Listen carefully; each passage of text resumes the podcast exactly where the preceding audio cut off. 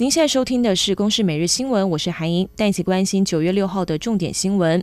二零二四总统大选，九月各个阵营是积极提出政见。民进党赖清德今天举行首场的国家希望工程发表会，公布执政的愿景总纲领，聚焦三个台湾。而民众党柯文哲跟国民党的侯友谊则持续推医疗政策。柯文哲今天也公布八大医疗大纲，跟先前侯友宜提出的巴氏量表改革，还有六十五岁以上长者健保费全额补助相同。卫福部下午也会跟行政院开会讨论，评估执行的后遗症还有可行性。超丝公司进口巴西蛋争议持续延烧，农业部长陈吉仲今天是亲上火线举行记者会，主动公开了中央畜产会跟超丝签订的紧急进口鸡蛋合约内容，强调并没有图利厂商。而陈吉仲也要外界不要再抹黑，而且今天下午就会对邱毅还有徐巧芯来提告。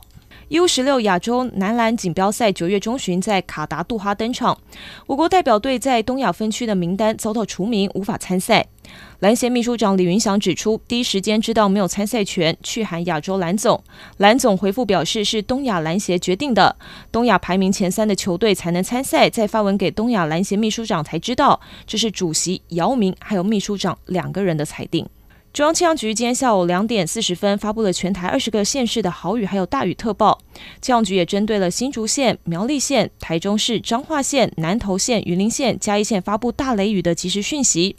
而灾防告警范围则包含了新北市的三峡区、新竹县的横山乡。另外，新北市的大霸溪还有新竹县的油罗溪也要特别注意溪水暴涨。英国第二大臣伯明翰坦承无法平衡收支。伯明翰市议会已经根据了一九八八年的地方政府财政法发布第一百一十四条通知，禁止除了基本服务外的所有支出。而发布这项通知，等于实质宣布伯明翰市已经破产。以上新闻由公司制作，谢谢您的收听。